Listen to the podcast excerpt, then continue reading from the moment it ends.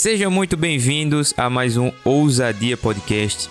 E a dinâmica de hoje é um pouquinho diferente, porque eu retirei esse papo de um desafio que eu fiz lá no meu Instagram. Então, já aproveitando, se você não me segue no Instagram, segue lá, arroba Laurentino Pedro, beleza? Então fiquem com essa conversa aí que tá bem bacana e eu tenho certeza que vocês vão curtir. Valeu!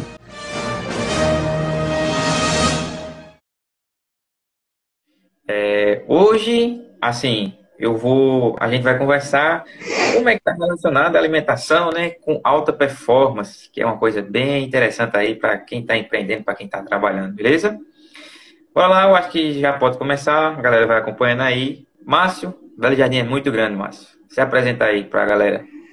E aí, meu povo, é, meu nome é Márcio, Márcio Coelho, eu sou estudante de nutrição ainda. Tô, na verdade, a gente já concluiu todas as cadeiras, não tem mais o que fazer. Apenas um estágio que ficou estagnado por conta da pandemia e, como é que vocês sabem, né? Atrasou todo mundo e também atrasou minha turma. Então, poucos se formaram, poucos conseguiram concluir os estágios. Eu sou alguns das, da turma que, que ficou com essa pendência. Então, só não, não sou nutricionista carimbado ainda por essa questão. É, tem um enfoque muito grande aqui no Instagram, principalmente em nutrição clínica. Venho trazendo algumas coisas sobre nutrição esportiva também, porque eu percebo uma demanda muito grande. Na verdade, deve ser mais de 50% das dúvidas que vêm para mim é, é, de nutrição esportiva mesmo, eu tentando fugir um pouco desse nicho, querendo trazer mais a, a clínica, a clínica, estilo de vida, bem-estar, mas a nutrição esportiva ela é bem forte aqui e eu acabo trazendo isso para o público também. E assim, é, tu só, então tu só falta mesmo é o estágio. Tu dizer que tá trabalhando para Exatamente. Exatamente, exatamente. Mas não posso chamar nutricionista ainda. Você pode ficar à vontade me chamar de nutricionista. Muita gente acha que eu já sou e vem pedir consulta, vem, vem ou no direct, já vieram até no, no WhatsApp mesmo, conseguiram o meu número e solicitando, ó, como funciona a sua consulta. E aí eu tenho uhum. que explicar todo o bafafá. Hoje eu consigo é, fazer uma consultoria né, com a pessoa. Então, eu faço uma orientação totalmente personalizada para ela. Foi a forma que eu consegui. É, se adaptar. Como é que eu posso falar? É, se adaptar e agregar essa pessoa para mim e dizer assim: olha, eu não posso te atender da forma é, tradicional, mas vem aqui que eu posso te atender dessa forma e a gente pode caminhar desse jeito aqui, eu vou te ajudando. Então, hum. assim, foi uma forma que eu não, não fiquei parado, sabe?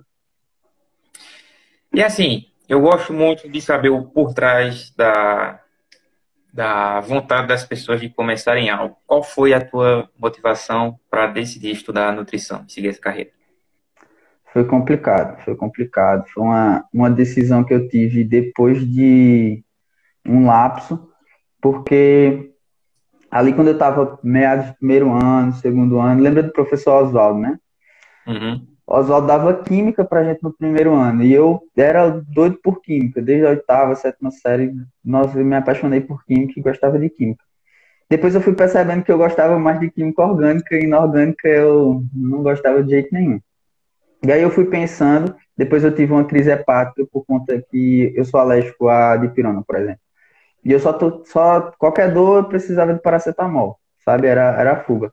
E eu tive uma crise hepática por conta do paracetamol e me veio a começar a estudar remédios, assim. Aí eu pensei em farmácia. Fiquei um, dois anos pensando em farmácia. É, ia, assim, ia caminhar para lá. Depois conversando com professores, e eu era muito. É, Gustavo, se tiver aí, Gustavo sabe que eu era muito revoltado com algumas coisas assim sociais, então eu participava muito de, de, de sociologia, direitos humanos. E os professores queriam me encaminhar para direito e diziam, mas faço direito, mas faço direito. Só que não era uma coisa que eu que eu gostava de estudar de fato. É que eu gosto de comentar os assuntos, sabe? Eu gosto de, de entender e falar. Aí quem me deu direcionamento para nutrição foi Nádia. Hoje eu uhum. sou totalmente grato à Nádia. Ela começou nutrição depois de um tempo. Eu não sei se ela, se ela parou, eu acho que ela parou. Mas era um sonho dela fazer nutrição e, e, por conta de antigamente era mais difícil e tudo mais, ela foi para biologia. Mas ela me encantou e fez olhar para a nutrição, sabe? Mas quando a gente fez aquela amostra no segundo ano, é, e aí ficou eu, Gustavo, mais alguns ali no, no, no stand de. Eu não lembro como era o nome do stand, é a Incrível Máquina Humana, eu acho. Não lembro. É, eu acho que era isso, era isso mesmo. E eu falava de licopeno, sabe? Que é uma, uma, um bioativo totalmente, assim, forte, presente na saúde humana, assim, que tem uma função enorme, assim. Então, eu já entrei na nutrição dando de cara com a nutrição funcional. O licopeno é um dos precursores que ajuda né, ao combate ao câncer de próstata nos homens, sabe? E aí eu falava de licopeno, foi a primeira entrada, assim, na nutrição. E aí, naquela confusão de Enem, tal, não sei o quê, eu fui uma Maria vai com as outras, e que Gustavo falando muito de fisioterapia, eu comecei a pesquisar sobre fisioterapia, pum, entrei em fisioterapia. Com uma semana de aula, eu disse, meu Deus, o que é que eu tô fazendo? Bati lá na secretaria da, da faculdade e disse, olha, fiz a escolha errada, tem como alterar aí, porque eu tô no canto errado. E aí eles falaram, não, não se preocupe, a partir do momento, como lá, né, na faculdade da gente, os primeiros períodos de saúde são tudo iguais.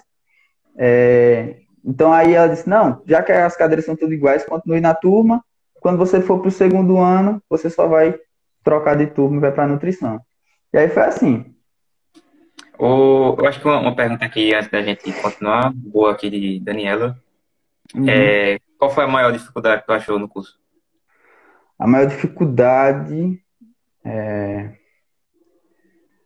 Talvez tenha sido as, algumas cadeiras iniciais, porque a gente não vê muito bem na, na escola, sabe? A gente vê muito básico na biologia.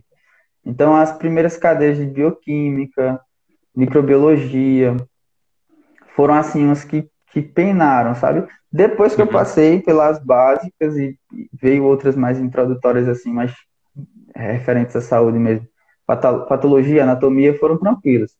Mas tal, talvez a, a, pior dificuldade foi em cadeira, bioquímica, mas hoje é a que eu mais amo, que eu mais aprendi a gostar, talvez pela dificuldade eu gostei. E dificuldade em questão de morar em outra cidade. Eu acho que essa talvez seja a maior dificuldade, porque tinha que estar indo e voltando todos os dias, eu não morava lá, precisava estar aqui em Belo Jardim. Talvez a maior dificuldade tenha sido essa. Beleza. É, uma pergunta que eu faço sempre, é, que eu fiz nas outras lives também, é a seguinte. O mercado de nutricionista, ele está saturado? Eu tenho, assim, uma resposta minha, mas diz a tua primeiro, diga a minha depois. Eu acho assim, se a gente for parar para pensar, tem muito nutricionista. É, tem muita gente que tem o título de nutricionista, mas tem muita gente que não trabalha como nutricionista. E aí a resposta fica um pouco não concisa, exata, vamos dizer assim. Uhum. Eu acredito que ele está saturado para quem não sabe vender. Por exemplo, se a gente for pensar em nutrição clínica, nutrição consultório, sabe? Para quem não sabe vender, o mercado está saturado. Para quem estuda métodos de venda, porque a gente tem que encarar também que a gente está oferecendo um serviço, um produto. Se a gente uhum. encarar dessa forma e for estudar os métodos de venda, eu acredito que não está saturado, porque chega coisa para mim que sou estudante, por exemplo. Vejo alguns profissionais aqui do Belo Jardim se destacando, que tendo uma vida ótima, assim, sabe, tranquila. Então, para quem busca vender, quem compreende que isso também é um mercado, né, é um mercado que, que gera capital, enfim, é, não está saturado, não. Pelo contrário, tem um, um, uma grande brecha aí para ser preenchido, tem, tem lugar para tantos profissionais assim. A nutrição está crescendo muito. É, vocês vão ver mais para frente que vai ter vários nichos da nutrição com alguns profissionais que vão vir aí, algumas meninas aí que estão se formando junto comigo. Então, assim, tem um espaço muito grande, saturado por questão de ter muito nutricionista, muita gente com a formação, mas não saturado com pessoas que estão dispostas a vender. Acredito que seja isso. Entendi. Eu, é, eu penso muito igual o que tu disse. Não sei se sabe quem é Érico Rocha que fala de estratégia de lançamento. Não sei se tu já viu. Ah, já, já. Mas já? não acompanhei Pronto. muito, não. Sei quem é. Ele. Tu, tu sabe me dizer se a taxa de obesidade aqui no Brasil é alta? Tem muita gente acima do peso? Altíssima. Altíssima. Altíssima. Mais de 60%, 70%. É. Pronto, porque ele deu esse exemplo, tá entendendo? Se a gente tem tanto nutricionista, mas mesmo assim tem tanta gente obesa, como é que o mercado está saturado? Tá entendendo? Tem muito mercado para trabalhar, tá entendendo? é impossível dizer que está saturado. Impossível com, com um número desse. É, Aí, isso é, isso é muito importante de se observar. Aí, agora, entrando mais na questão do, que eu falei da alta performance. Para quem não sabe o que é alta performance, é você estar lá 100% dando seu máximo no que você está fazendo no seu trabalho, no seu negócio. E eu vi muito isso, eu até te perguntei uma vez, e agora pergunto aqui também. Quais são os, os alimentos de alta performance? Que eu já ouvi falar sobre isso, e agora você pode falar bem melhor. Quais são os alimentos de alta performance que podem ajudar a gente no trabalho que a gente está fazendo? A gente tem duas formas, duas vertentes né, da alta performance. Se a gente for falar de alta performance esportiva, a gente vai entrar é, em recomendações um pouco diferentes. Se a gente for falar de alta performance tipo produtividade, disposição dia a dia, ou foco, concentração nos afazeres, por exemplo.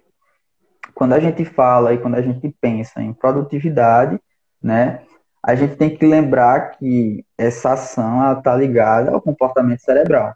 Então você vai ter que ter um foco e um, um, e um discernimento, na verdade, uma, saber distinguir essas atividades. Se você está querendo essa performance para atividade é, que tenha mais desempenho cognitivo ou que tenha mais atividade física, sabe?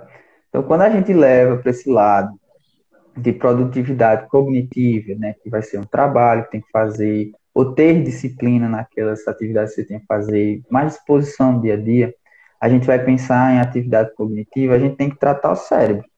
Tem que pensar, na verdade, não, não necessariamente em alimentos, mas assim nas fontes, naqueles nutrientes que eles têm. E tem alguns nutrientes que eles estão associados, né, que eles são dirigidos para as atividades cognitivas, para o cérebro, na verdade. E aí são alguns são os principais: zinco, cálcio, magnésio, ômega 3. Cada um desses nutrientes eles vão agir diretamente no cérebro, além de a glicose. A gente tem que colocar em mente saber que a glicose é o único substrato energético do cérebro. O, o, os, o, o restante dos nossos tecidos, eles utilizam a glicose como principal mas também utilizam, podem utilizar o, o carboidrato, ou o aminoácido e os ácidos graxos, certo? O cérebro é só glicose, ele só quer glicose. Então a gente pensa nesses nutrientes que eu te falei, por exemplo, o ômega 3, o zinco, o, o, o cálcio, o magnésio, e a gente vai ter também o carboidrato. Porque o, a glicose ela advém do carboidrato. Né? Vamos pensar assim: o carboidrato é uma molécula grandona ela vai ser metabolizada, vai ser quebradinha e vai gerar glicose no sangue. Essa glicose, que vem do carboidrato, ela vai lá para o glicogênio hepático. Né? A gente tem o glicogênio muscular, que é como se fosse, vamos dizer assim, vamos, deixa eu explicar para ficar mais fácil para vocês. É como se a gente tivesse um armazenamento. Nesse armazenamento, a gente vai chamar de glicogênio. A gente tem esse armazenamento no músculo e tem esse armazenamento no fígado. O armazenamento do fígado, ele vai guardar cerca de 50% da glicose que está lá para o cérebro. Então, vamos pensar assim, se uma pessoa ela não tem o consumo adequado de carboidrato, ela tem uma deficiência mineral de nutrientes, por exemplo, do cálcio, por exemplo, do magnésio, como é que essa pessoa vai ter 100% do seu desempenho cognitivo? O que garante isso? Então, muitas vezes você observa uma pessoa com fadiga mental, muitas vezes você percebe uma pessoa com indisposição e você não sabe o que é. Você não trata a causa. Qual seria a causa? Uma deficiência nutricional, por exemplo.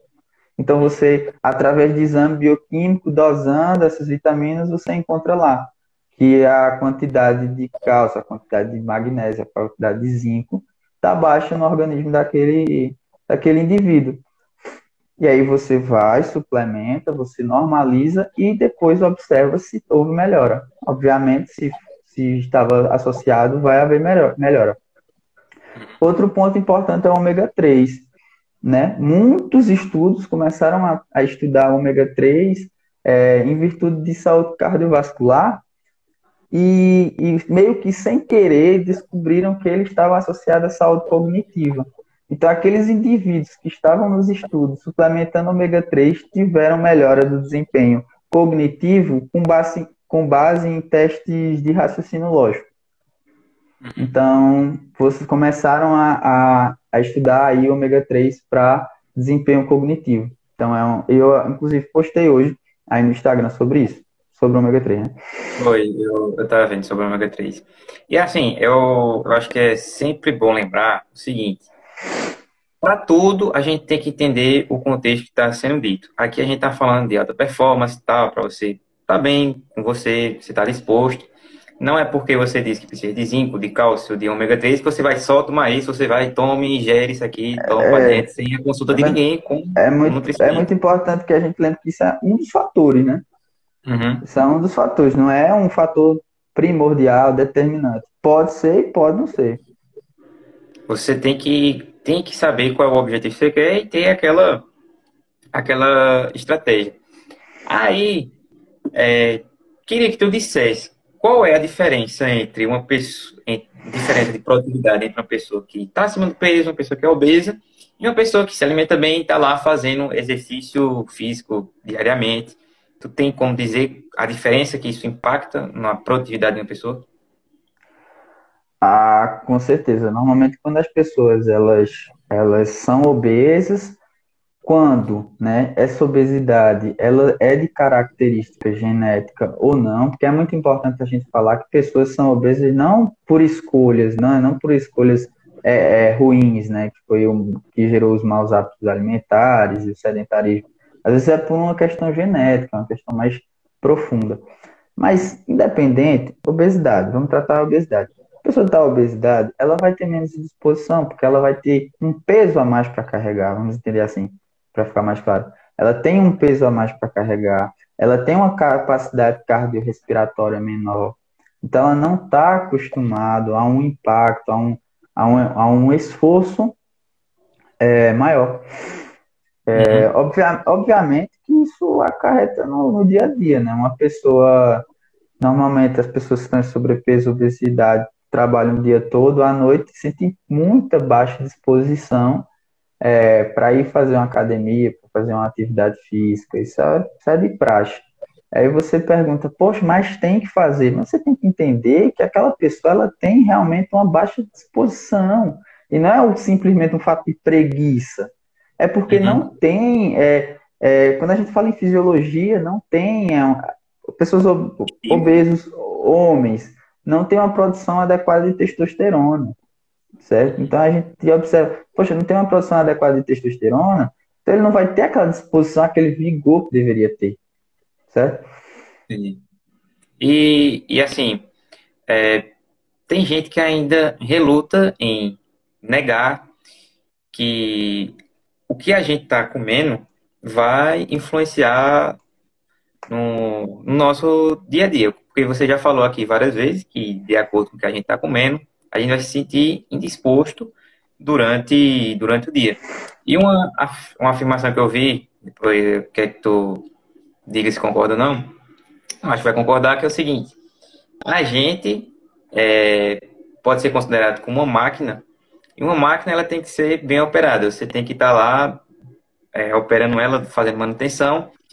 Então, se o corpo da gente é uma máquina, e eu dou qualquer besteira para essa máquina, então eu vou produzir besteira, eu vou estar tá produzindo erroneamente, certo? Enquanto é, se eu souber o que é que eu estou comendo, eu vou operar bem. Isso é indiscutível. Concorda comigo? Totalmente. É até bom fazer essa analogia. Tem, tem um médico muito conhecido na internet, Paulo Musi, e quando ele vai dar os exemplos dele, ele sempre associa a carro.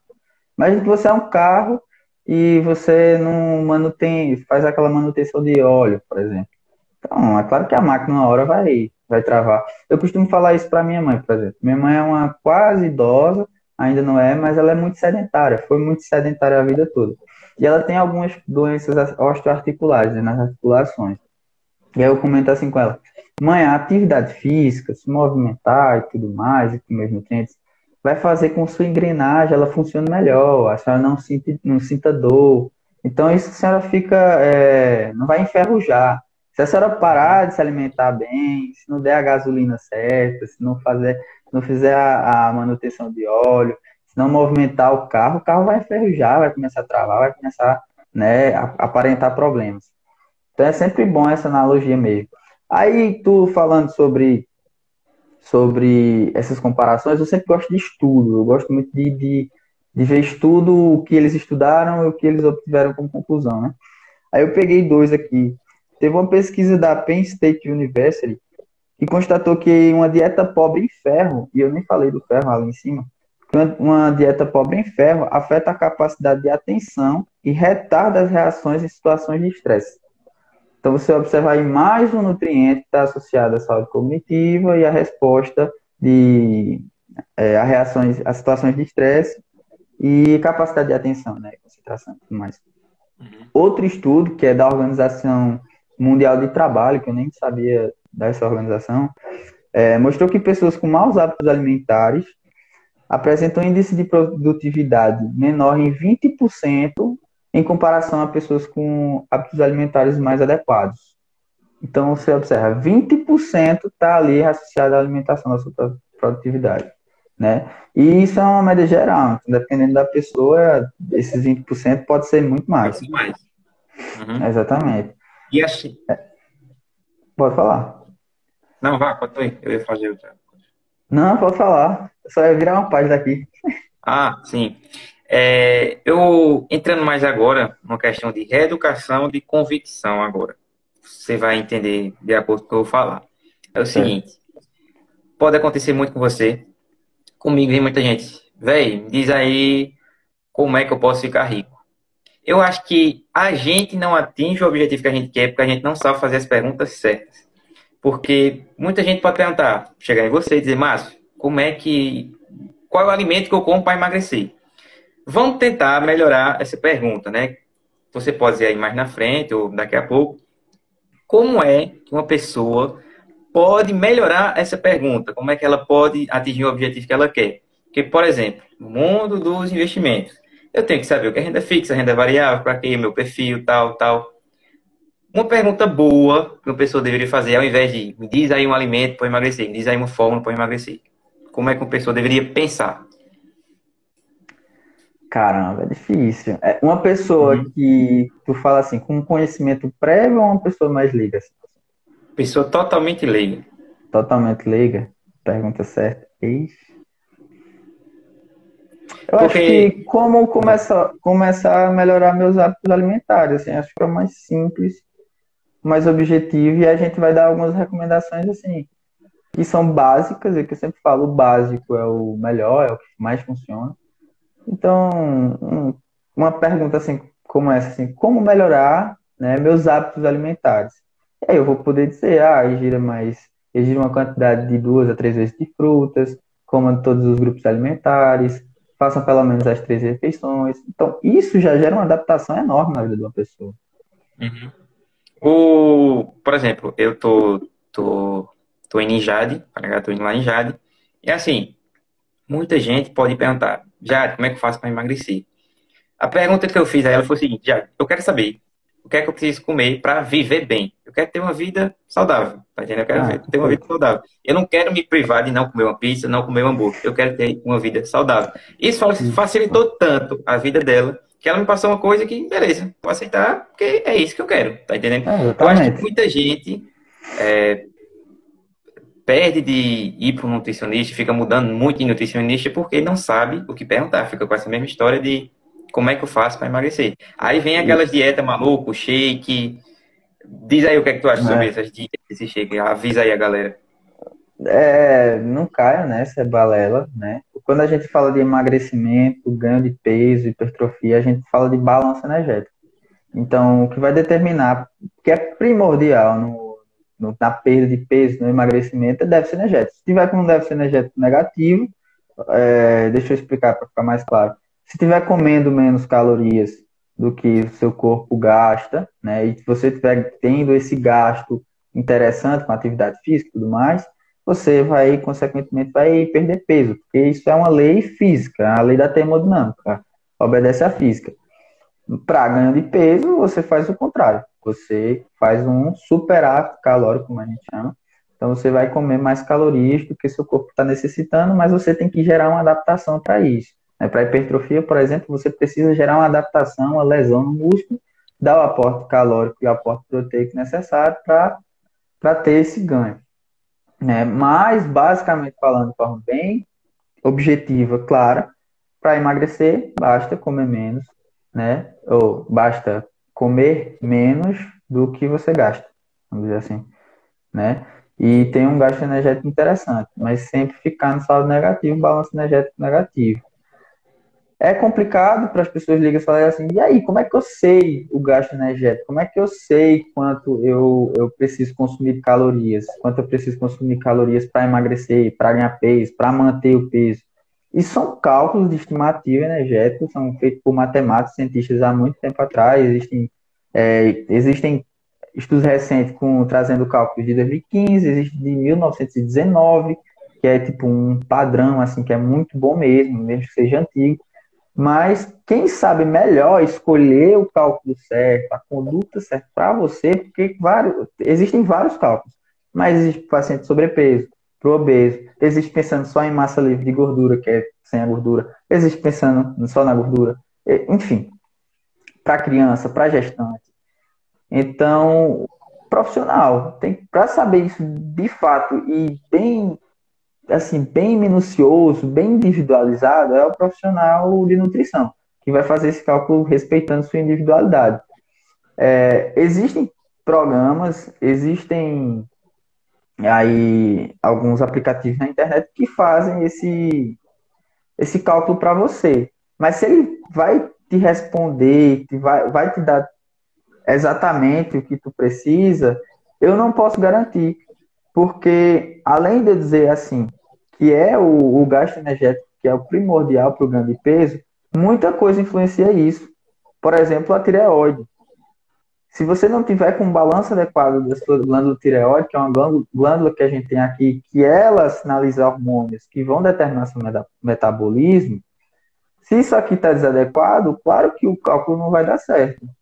Se você tem uma, uma compulsão alimentar, por exemplo, um transtorno alimentar e você não reconhece isso e vai lá tentar fazer a dieta, fazer o cálculo por conta, por conta própria, você também vai errar, porque você não vai compreender ali os gatilhos que levam a, a isso. Uma, teve uma pergunta aí mais acima. Deixa eu ver. É, foi uma Tem uma de Gustavo que depois eu, eu quero que tu, tu entre aí também. Foi a Daniela Laurentino, né? E quando o corpo pede mais doce? Aí essa resposta eu respondo bem rápido, assim, é, eu dou bem rápido. Coma doce. O corpo pediu doce, sentiu aquela vontade de comer doce, coma doce, não se restringa. Porque quando a gente fala de restrição, né, normalmente dietas restritivas, elas geram uma compulsão. Mas você tem que criar um, um elo com o alimento, saber a quantidade que você está satisfeito. Então você tem que olhar para o alimento e se perguntar sempre: eu estou satisfeito com essa quantidade? Me satisfez? Senti prazer comendo? Porque muitas vezes a pessoa pega o doce e quer abarcar no doce aquela sensação, aquela sensação. Nem sente o sabor direito do doce. Quando vê, acaba comendo muito mais doce do que deveria. Então, uhum. o corpo pediu doce, sentiu aquela necessidade de doce. Como doce? Claro, existem algumas substâncias que ajudam a melhorar né, essa compulsividade por doce por exemplo, por, é, picolinato de cromo. Né? Esse picolinato de cromo, ou até mesmo cromo, picolinato é só a forma que ele vai vir se for manipulado. Então, por exemplo, o cromo, ele vai te ajudar ali a não sentir tanta necessidade por doce, vai melhorar a compulsão. Mas ele é, é, é primordial para isso? Não, acredito que você se reeducando é a melhor escolha, porque aí você não fica à mercê de uma substância, né? Uhum. Então, eu vi um post, por exemplo, é, de um nutricionista. É, assim, a pessoa falando, fazendo assim, pegando uma banana com vontade de comer doce.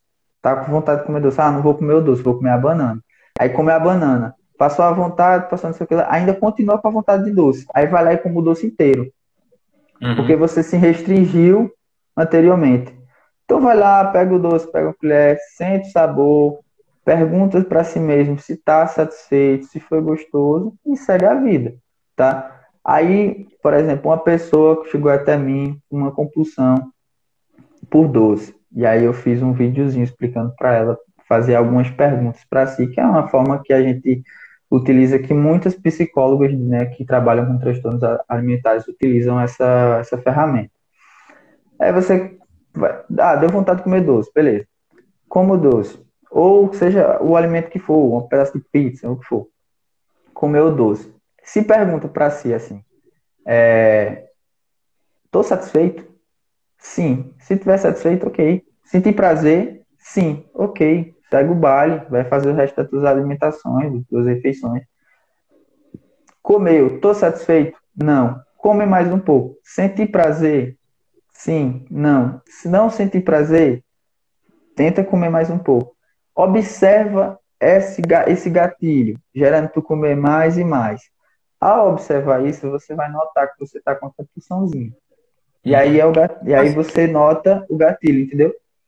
Você, não, não, não, gente, alguma coisa tá errada, porque eu não tô sentindo prazer, entendeu? Então você uhum. tem que sentir prazer com, com a comida. Entendi. Faz. Pronto, essa. Tenta responder a de Gustavo aí. Depois a gente pode aqui, caminho. É bem embaixo da de, de Dani, eu acho. Tá mais em cima, né? Aqui. Ferreira, visando nosso Visando nisso sobre o rendimento, o que você acha sobre presença do nutricionista numa empresa essa de grande porte na qual mantém seus funcionários com escala de 24 horas? Mantém os funcionários 24 horas? Vamos entender que sim, né? E eles têm intervalo ali para alimentar-se. Normalmente tem, Gustavo, é, os nutricionistas por plantões. Se for, por exemplo, vamos imaginar um hospital, não para vai ter ali a troca de, escala. Então, a UAN, né, a Unidade de Alimentação e Nutrição do hospital, se for de uma empresa, uma Moura, por exemplo, tem a Sodex, por exemplo, não para. Ali, todo momento, todo manhã, tarde e noite, vai estar tá fazendo alimento ali na, na UAN, certo? Tá, todo momento eles vão estar tá pegando, fazendo alimento, recolhendo a amostra, guardando, porque tudo tem que ter muito habilitado e muito assim com o serviço de vigilância sanitária. Então, a todo momento tem essa troca de escala e normalmente é necessário, é, é por lei, uma empresa, parece, eu não me engano. Mas existe uma lei que uma empresa com 2 mil funcionários, com pelo menos 2 mil funcionários, deve, por lei, ter obrigatoriamente um nutricionista prestando esse serviço se eu não me engano, 2 mil funcionários. Posso, posso ler depois a resolução e te falar. Mas se eu não me engano, a partir de 2 mil, a partir de 2 mil funcionários é necessário a presença do nutricionista para fazer né, essa produção, né, que a gente fala que, que é gestão. Que o nutricionista ele vai gerir ali os cozinheiros e tudo mais dessa unidade de alimentação e nutrição. É, uma, uma coisa que eu acho importante dizer é o seguinte. É, uma coisa que, eu, que me pega muito é. Ah, dizem que pão engorda. Eu vi um nutricionista dizendo que não é para comer pão. Eu acho importante dizer o seguinte: essa live aqui vai ficar salva. Pode ter gente que chegue e veja só a parte de você dizendo: quer comer doce, coma doce. Aí ela vai achar que pode comer é. doce mudado, tá entendendo? Então, é. assim, eu acho importante. Aqui a gente tá fazendo trabalho de reeducação, tal, trazendo informação, mas o papel do profissional, do cara que tá na, na frente, é de extrema importância. Então, não diga, ah, porque eu vi um cara, o nutricionista dizendo que é para comer doce, que eu vou comer doce adoidado. Você tem que saber o contexto que a gente tá, tá trabalhando isso aqui, né? Perfeito. sempre observar o contexto, sempre observar o contexto. Não dá para dar uma recomendação é, geral e todo mundo seguir, certo? Há algumas recomendações sim, né? Como quando eu digo, faça pelo menos as três primeiras refeições, essas recomendações gerais do guia né, de alimentação da população brasileira, eu falo isso com, com tranquilidade total. Quando eu digo como doce, né? Observe, eu estou querendo trazer um, um, um aspecto mais comportamental mesmo, para você ter um hábito saudável com a comida, certo? Para não achar que a comida é, é um malefício de tudo, que é, estraga seus planos e tudo mais. Se você tiver um envolvimento com a comida, saber distinguir o que faz bem, o que faz mal, né? A quantidade, saber distinguir quando é compulsão e quando não, isso vai te ajudar muito. Mas a, a assistência profissional é imprescindível, principalmente nesses casos, né? Por exemplo, pão engorda. Não existe alimento que engorda nem emagreça. Né? Por exemplo, se a pessoa for, se for pegar só esse trecho da, da live, não existe alimento que engorde ou emagreça.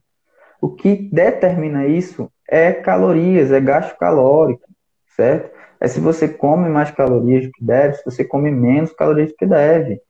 Ah, mas é só isso? Não, existem diversos fatores associados aí. Como eu falei, do, na tireoide, por exemplo, né? Pessoas com hipo, hipertireoidismo vão ter um metabolismo diferente. Pessoas com obesidade vão ter um metabolismo diferente da pessoa que não tem obesidade. Então, a individualidade biológica deve ser considerada. A gente fala na saúde, e é uma das recomendações, é um dos princípios, não, está associado aos princípios do SUS, é que a gente deve tratar o paciente, olhar para o paciente biopsicossocialmente. Adicionado, se eu não me engano, culturalmente, se eu não me engano, mas biopsicossocialmente, biologicamente, psicologicamente e socialmente, certo? Não é só olhar um, um pontinho e, e, pronto. Da mesma forma que não é só olhar é, a doença em si, tratar a causa, né? Pegar o ponto, pegar a raiz, né? Ah, tô com dor de cabeça, vou passar um remédio para dor de cabeça. Mas de onde está saindo essa dor de cabeça, né? Quais são os adventos que estão levando essa pessoa a ter essa dor de cabeça recorrente? Então, é, é muito importante o acompanhamento e esse olhar profissional. E, assim, é, um exemplo de que o mercado nutricionista não está saturado é que não para de vir perguntar aqui. E antes de responder aqui algumas perguntas, é, só queria passar agora mais para o lado de, de negócio. Tu pretende ter o teu consultório, seguir, qual é a carreira que tu pretende seguir?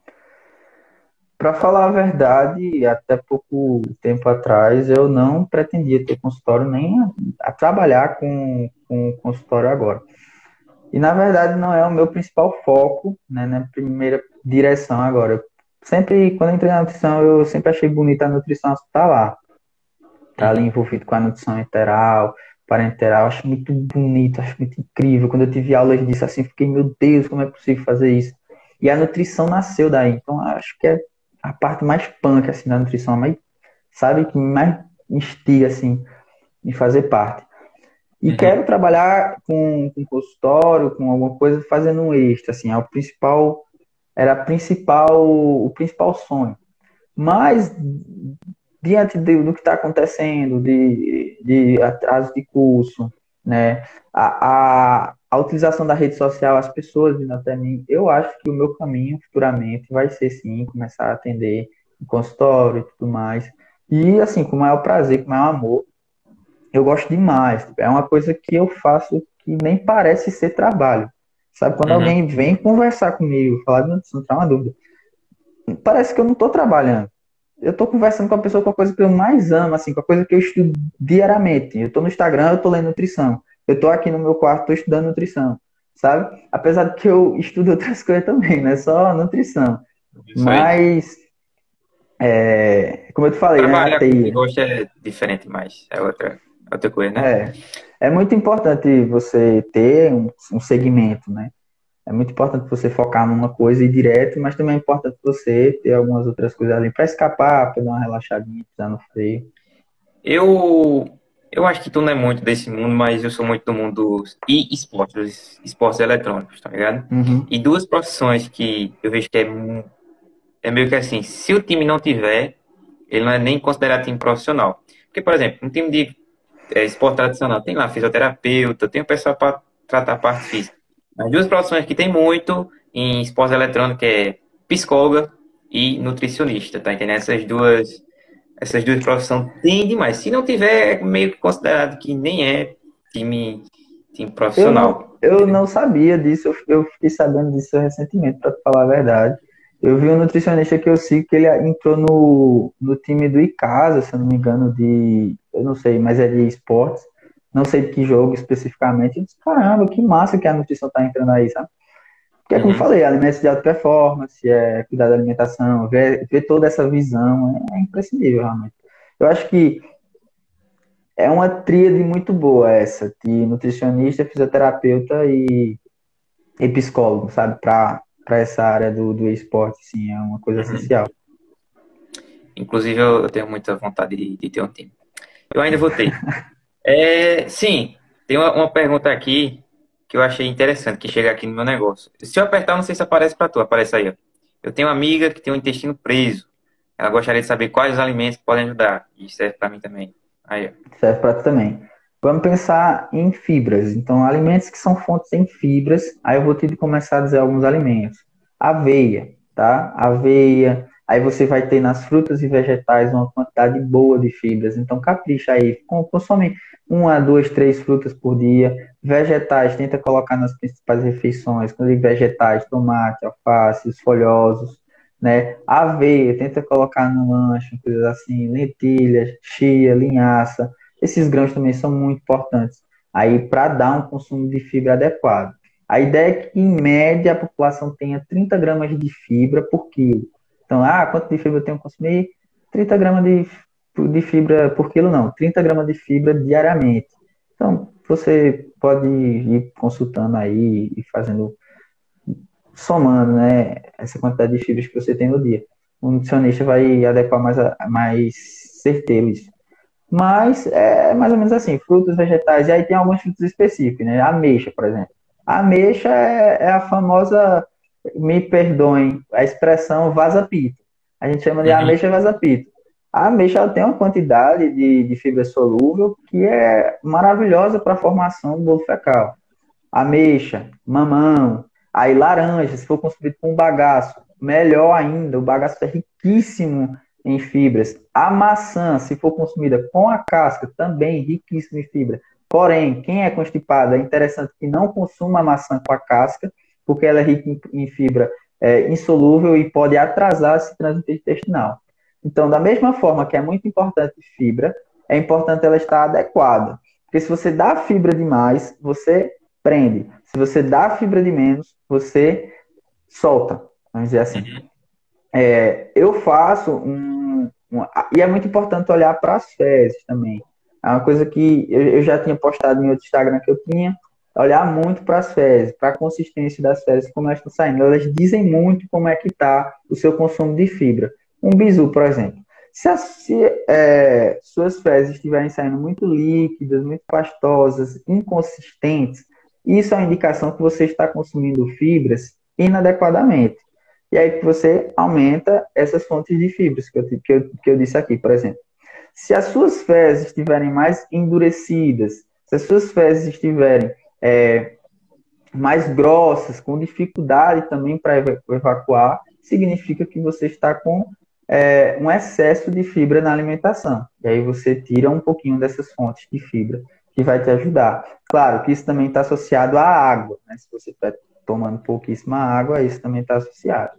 Ah, café também ajuda na, em quem for mais constipado. O consumo de café é interessante. Ajuda também nesse trânsito intestinal. Mamão, né? Eu não comentei de mamão. Aí tem, eu, eu vi ontem no Instagram um terrorismo nutricional falando que não era para comer a semente do mamão, porque tem gente que come. Porque a semente do uhum. mamão tem uma casquinha que libera uma toxina.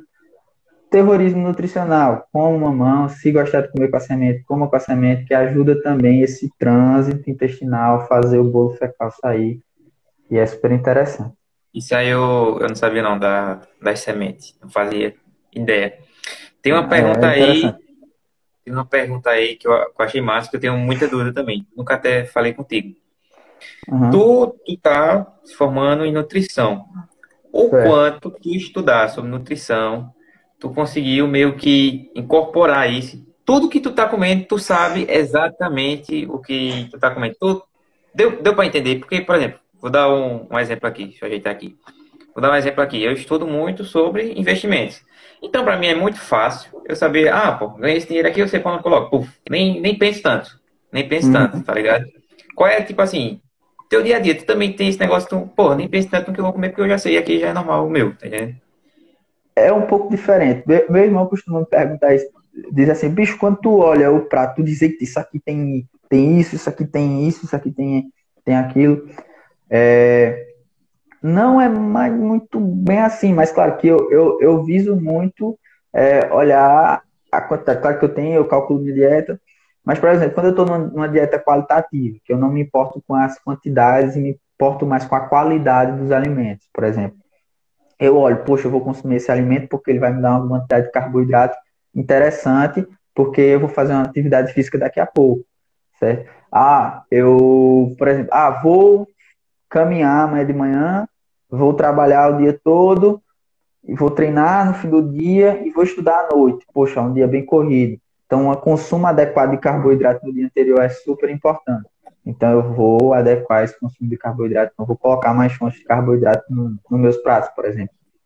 É, então, meio que fica não tão automático, mas fica mais claro, assim, para escolhas, né? Eu sei escolher muito bem. Uma coisa que a nutrição mudou totalmente foi a questão de ver os rótulos dos alimentos né? Eu não costumava ver os rótulos de alimento. Para mim, o que estava ali na capa valia, o que, que fosse da terra valia também. E é isso, mas é muito importante que a gente olhe o rótulo dos alimentos. Porque existem muitos falsos fits, por exemplo, falsos saudáveis, sabe? Quando você olha a lista de ingredientes, tá um nome, um monte de coisa, um monte de substância que você nem sabe ler, nem sabe falar. São normalmente edulcorantes, é, condimentos químicos, é, estabilizadores de sabor, conservantes, e a longo prazo o consumo dessas substâncias são nocivas para o organismo e causam um, um deletério né, para o organismo. Então não é interessante.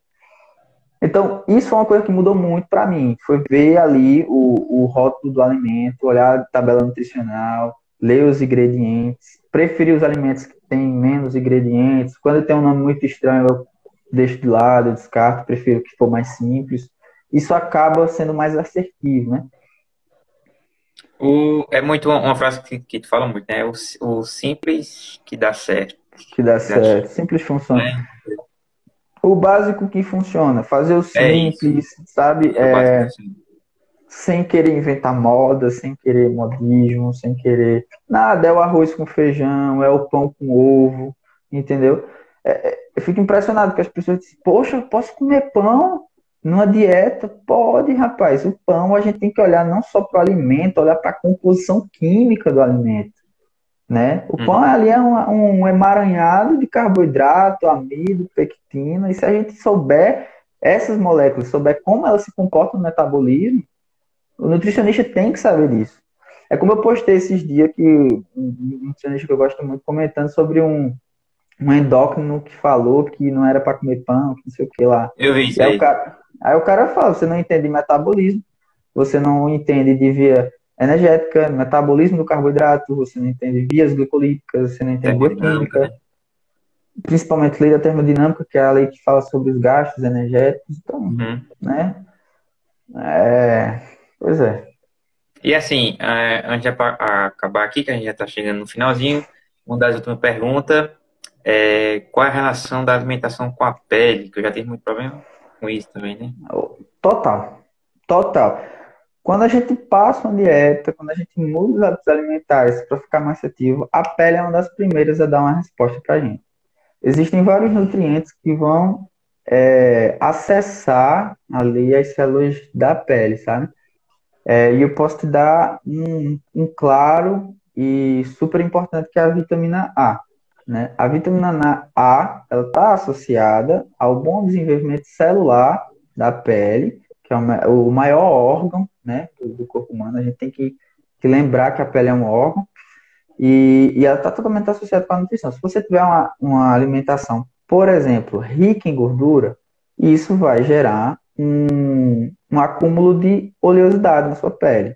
Então, quando a gente retira e adequa as gorduras daquele paciente, faz ele ter uma alimentação mais é, equilibrada em gordura, tende a melhorar esse perfil de oleosidade na pele.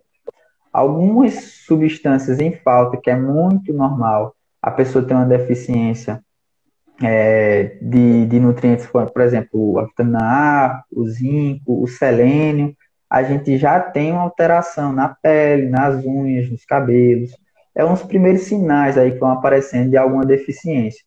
Deficiência proteica também. Então é muito importante a gente ter um consumo adequado de proteínas. Quando eu digo proteínas, são carnes, leite, ovos, queijos. São normalmente essas fontes animais, mas também tem fontes vegetais, para quem é vegetariano, vegano, né? Por exemplo, lentilha, vagem, é, o brócolis, existem muitas fontes de proteína vegetais. Então não é desculpa para, ah, sou vegetariano, não, não consigo consumir proteína adequadamente. Consegue, é só buscar essas fontes. E é totalmente. Quando a gente fala de pele, eu vou te dar alguns nutrientes essenciais, tá? Vitamina A, zinco, cálcio, ah, as vitaminas do complexo B, então você pode associar B1, B5 e B9, né? É... Acredito que essas são as tem mais incidência. Por exemplo, a deficiência de selênio, ela é quando se tem é um pouco mais difícil ter, mas quando se tem deficiência de selênio, de selênio você já observa essas características na pele, nas unhas e nos cabelos. Entendi, massa. E assim, volta a repetir, quem está fazendo nutrição, quem pensa em fazer nutrição. Quem vier e disser que nutrição está saturado, mostra ela essa live que não vai dar para responder todas as perguntas, a gente já está chegando no, no final aqui. É, tem mais alguma coisa que quer falar antes da gente partir para o finalmente aqui? Alguma coisa? Não, acho que eu falei bastante, assim, eu falei até mais do que eu achei que eu ia falar. Uhum. Acredito que eu consegui suprir a dúvida do pessoal. Quem ainda não ficou claro, quem tiver dúvida, me manda aí no direct. Eu respondo todo mundo com o maior amor, como eu disse para vocês. Eu, eu amo, eu sou apaixonado por isso, eu amo falar, comentar sobre isso. E estou à disposição de ajudar vocês no que for preciso. É, é isso. isso. Por isso que eu trago ele aqui, já que a gente vai poder responder tudo. Sigam o Márcio aí na, no Instagram dele. Futuramente, quando ele abrir o consultório, marquem consulta aí com ele. Vamos lá, finalzinho aqui, como isso aqui vai para o podcast, no meu podcast eu tenho um momento filosofada, eu faço duas perguntas, você tem que responder, beleza? Mais diretamente. Primeiro é o seguinte, tu tem direito a uma viagem no tempo, mudar alguma coisa no passado ou descobrir alguma coisa no futuro. Tu escolhe o quê? Uma coisa no futuro, eu acho que eu viajaria para o futuro mesmo e tenho que escolher alguma coisa no futuro. Não. Tu muda alguma coisa no passado ou escolhe saber alguma coisa do futuro? Ah, rapaz, foi mal. É porque eu tava olhando quanto de bateria tinha no celular. Ah. Eu acho que eu mudo alguma coisa do passado. Uhum. Eu Entendi. mudo alguma coisa no passado. Tu, agora segunda, tu tem direito, tu vai colocar, tem direito de colocar uma frase em um outdoor e nesse outdoor todo mundo da Terra vai ver essa tua frase. Que frase tu colocaria? Não existe nenhum alimento que engorda, que engorde ou emagreça. É isso só. E aí consulta o nutricionista. Massa, é, mas é isso aí mesmo. E assim, é, falando agora do, do, do, sorteio de hoje, que a gente já está terminando aqui. Segunda a gente teve sorteio, terça a gente teve sorteio. E quando eu pensei, vou contar aqui uma história para vocês, quando eu pensei na, na live de hoje, quando eu pensei em fazer todo, todo esse projeto aqui. Como eu chamei Márcio, a gente está falando de, de alimento. Eu, a gente percebeu e eu vi que ele estava postando. A gente viu que tem muita gente, por causa dessa pandemia que a gente está passando, passando necessidade, passando fome. Então, ele também já começou é, esse projeto aí de estar tá arrecadando alimento para a galera. Então, eu recebi que, se a gente está com essa lógica de fazer sorteio, Nesse dia que é de alimentação, não vai ser só uma pessoa que vai ganhar, vai ser um bocado de gente que vai ganhar e a gente vai se ajudar. Ou seja, sorteio dessa live daqui não é um sorteio. A gente vai arrecadar alimento para doar para as famílias carentes. Se tu quiser falar mais alguma coisa, tipo o que é que pessoa, as pessoas podem dar, que tu já falou, tipo cuscuz, sardinha, tal, que vá, tal, quiser falar mais sobre isso. É, fiquem à vontade para dar. Algumas pessoas né, deram cesta básica mesmo, mas fiquem à vontade para dar, por exemplo, o alimento que for. Né, que vocês puderem estar tá doando, já vai estar tá contribuindo muito. Tem umas pessoas aqui que estão na, aqui na cidade que estão precisando de fato. Algumas pessoas ficaram faltando de contribuir da outra vez. Aí eu falei, não, esperem um pouquinho aí que eu vou fazer a live com, com o Pedro e aí a gente junta essa galera todinha para fazer essa doação. Para especificar onde a gente vai receber, eu acho melhor falar com a gente pelo direct. Ficou mais fácil de é, mandar endereço, tudo mais, número. Então, uhum. eu agradeço todo mundo que quiser contribuir. Vamos fazer esse movimento, é muito importante. A gente ganha muito mais com isso, a gente ganha muito, muito, muito com isso, é muito prazeroso. E é isso. Massa. E, assim, não é só é, iniciativa de Márcio, quando decidi fazer o projeto, vocês têm que entender que todo mundo, todos os cinco, além de fazer o sorteio dele, também apoiaram fazer toda essa arrecadação. Beleza? Total, total, então, total. Acho que ajuda aí a galera. Tem mais alguma coisa que tu quer dizer? Agradecer a todo mundo que, que apareceu aqui, muitas pessoas que estudaram comigo. Nossa, tô, tô muito feliz. Pedi desculpa se eu não comentei, não falei com ninguém que estava aparecendo aqui. Eu vi o nome, mas eu estava no meio da, da conversação e aí eu não falava. Mas agradecer as perguntas, agradecer todo mundo que participou. E é isso, gente. Não tenham medo da comida, né? Se alimentem, mas se alimentem com consciência, como eu gosto de falar. E sim, o básico funciona. Façam o simples, que o básico funciona. Sigam o Márcio lá na rede social. Quando terminar a live aqui, eu vou postar a foto da arrecadação. Vocês dão lá uma forcinha para vocês compartilharem com a galera, beleza? Márcio, valeu aí. Até a próxima. Tchau, tchau. Obrigado. Valeu, valeu. Deixar aqui. Falou.